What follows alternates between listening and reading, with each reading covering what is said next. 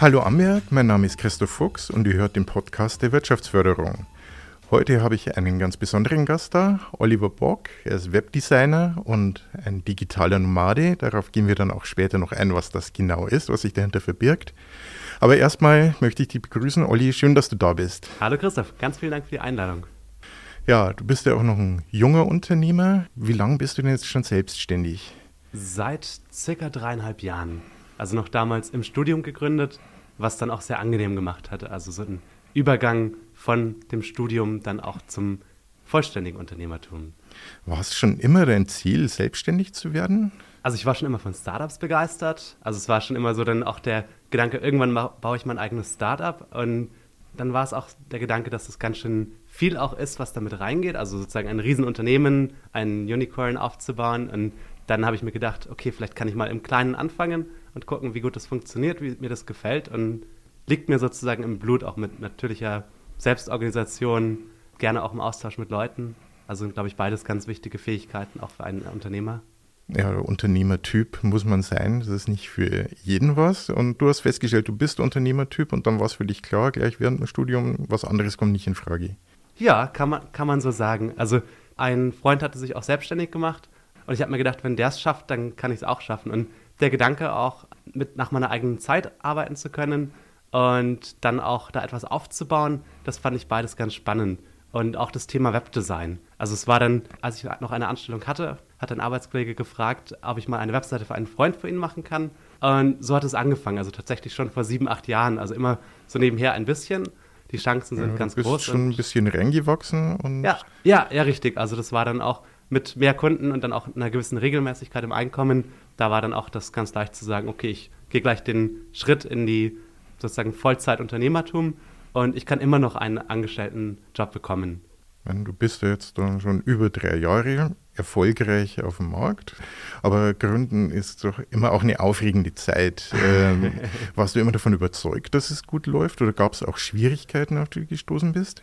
Also natürlich braucht man einen langen Atem. Das ist immer auch die Frage, in welcher Lebenssituation man sich befindet. Der Übergang vom Studium zum Unternehmertum das würde ich jedem empfehlen, der die Möglichkeit dazu hat, weil dann lebt man noch studentisch. Und wenn dann erstmal am Anfang monatlich nicht ganz so viel ähm, an Einkommen benötigt wird, dann ist es leichter, das auch aufzubauen. Das braucht auch seine Zeit, bis man dann seinen Kundenstamm aufgebaut hat, bis man die Prozesse hat, bis sich das eingespielt hat. Mit jedem neuen Projekt ähm, lerne ich sehr viel dazu. Und auch beim Unternehmertum, also am Anfang ist das ein riesiger Berg an Sachen, die man wissen muss. Und das kann auch schon ganz schön überwältigend sein. Also Deswegen bin ich da auch gleich von Anfang an sehr stark im Austausch mit weiteren Unternehmern gewesen und bin es immer noch. Also dann zu hören, wie die es gelöst haben, das, das, hilft dann sehr, um da auch also einen runden Start zu bekommen, einen möglichst runden Start. Also, Was war denn so die größte Schwierigkeit, auf die du gestoßen bist? Ähm, größte Schwierigkeit. Ich glaube, also erstmal, sich nicht zu viel zuzumuten. Also vor allem auch mit der Planung. Also ich habe es schon ein paar Mal gehabt, dass ich mir ein paar sehr viele Projekte gleichzeitig zugemutet habe. Und wenn dann auch noch das Leben dazu kommt und wenn da das noch ein bisschen stressiger ist, dann, dann kann es schon ganz schön viel sein. Und da dann auch einen kühlen Kopf zu bewahren, das ist auch eine ganz wichtige unternehmerische Fähigkeit, also eine Balance zu schaffen. Und man hat ja auch niemanden, der einem sagt, wie viel man arbeiten soll. Also man kann theoretisch den ganzen Tag arbeiten, aber natürlich ist auch der Ausgleich wichtig. Und wenn man sich in der Freizeit entspannt fühlt und da schöne Erlebnisse hat, dann hilft das auch sehr, eine sehr gute Arbeit zu leisten. Du hast dir viel Informationen von anderen Unternehmern geholt. Äh, hast du auch irgendwelche Institutionen bemüht und dir da Infos geholt?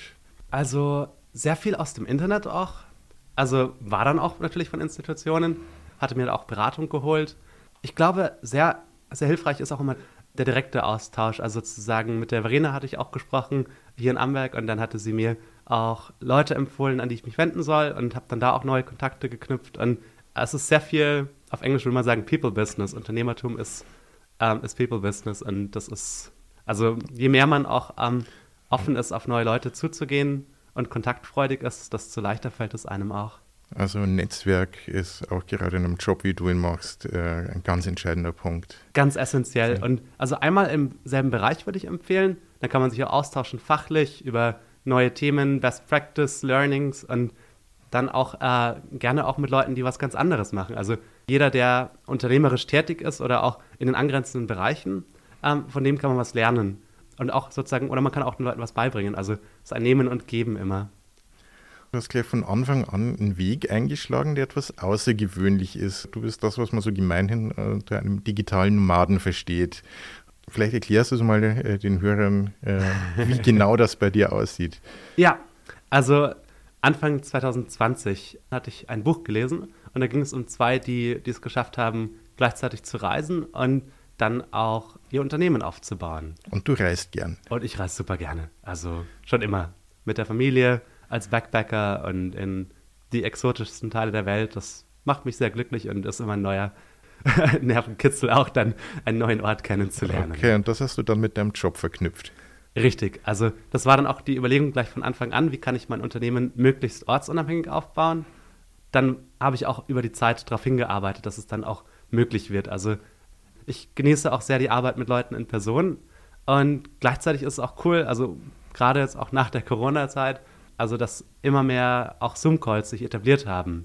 Ich glaube, die Mischung macht das. Also, weil ich hatte erst gestern ein Treffen mit einem potenziellen Kunden in Person im Café und dann saßen wir im Marokko, haben uns, uns eineinhalb Stunden ausgetauscht und dann, das war ein echt gutes Gespräch und ich glaube, da war es auch ganz wichtig, das in Person zu haben, weil das baut dann nochmal sehr viel mehr Vertrauen auf und man, man sieht gleich viel mehr von der Person, man erfährt gleich viel mehr.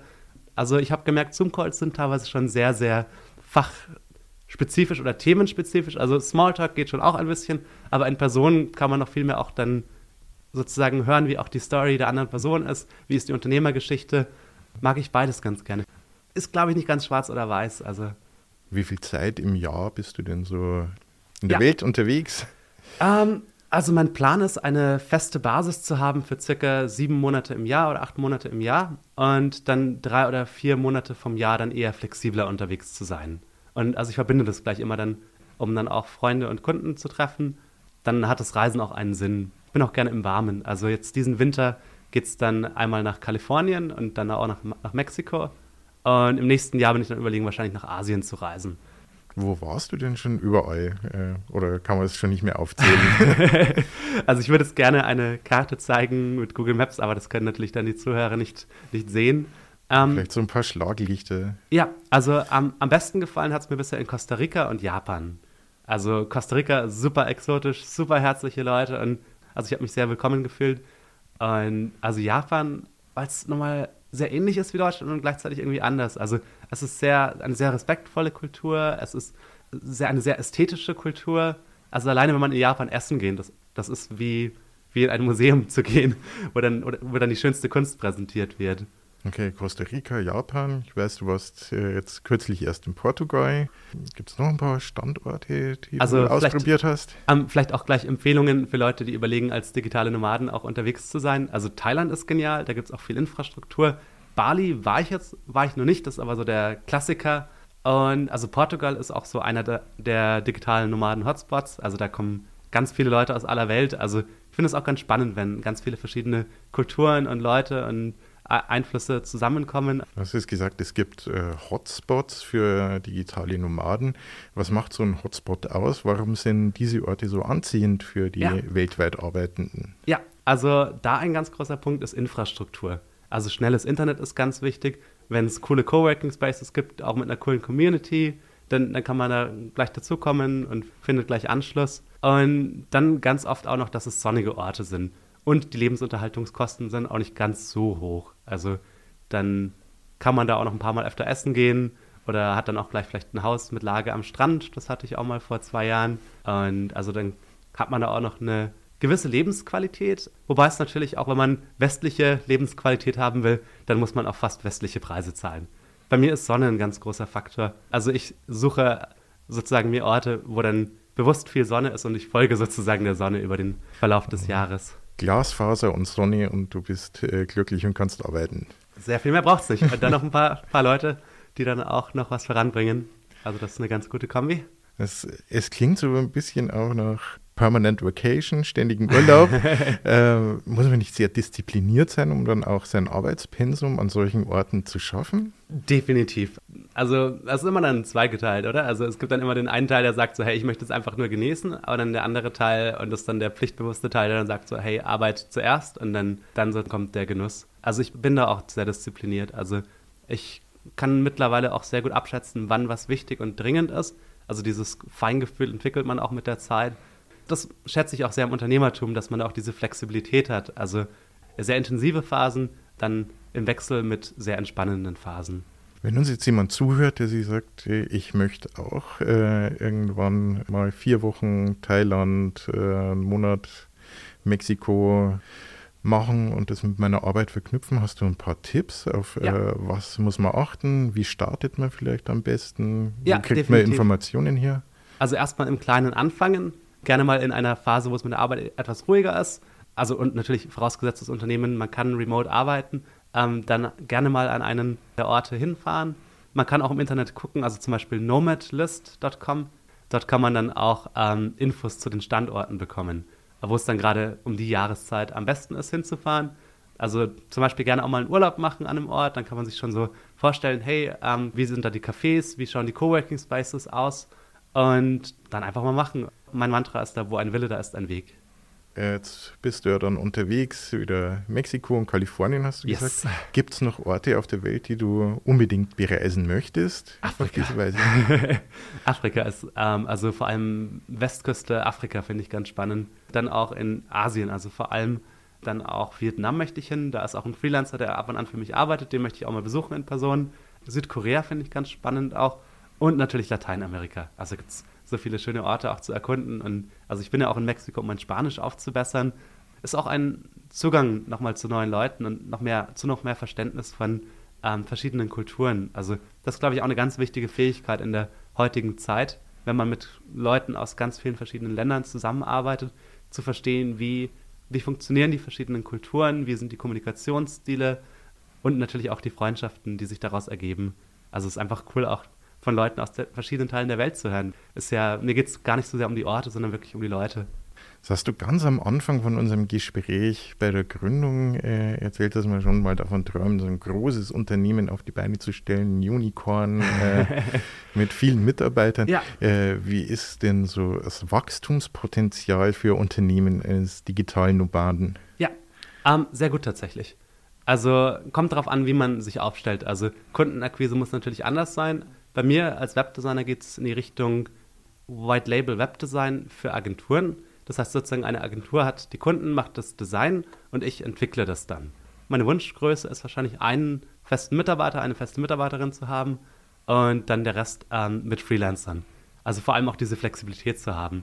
Also gerade wenn die Zeiten auch eher volatiler sind, wenn, wenn es mehr Veränderung gibt, dann, dann ist es, glaube ich, auch eine, ein sinnvoller Schritt zu sagen, mein Unternehmen hat eine gewisse Grundgröße, dass ich auch dann das abdecken kann und dann die weiteren Projekte, wenn es mal mehr Projekte sind, habe ich meine festen Leute, also Freelancer, die, mit denen ich öfter längerfristig zusammenarbeite und dann da auch ähm, die Projekte auch stemmen kann.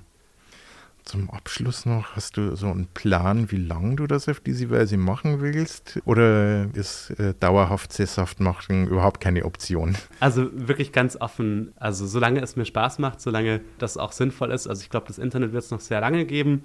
Ich bin auf WordPress spezialisiert, das wird es auch noch sehr lange geben.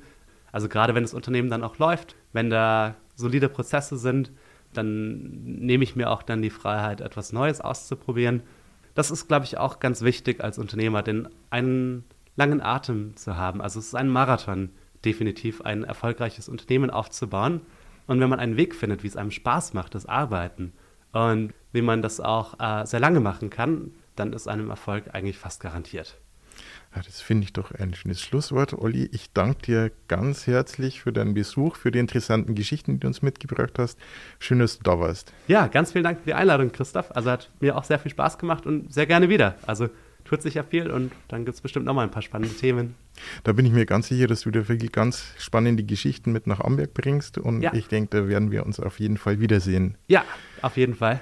Noch mehr Gründungsgeschichten äh, hört ihr auf unserem Podcast unter www.wifam.de oder überall, wo es Podcasts gibt.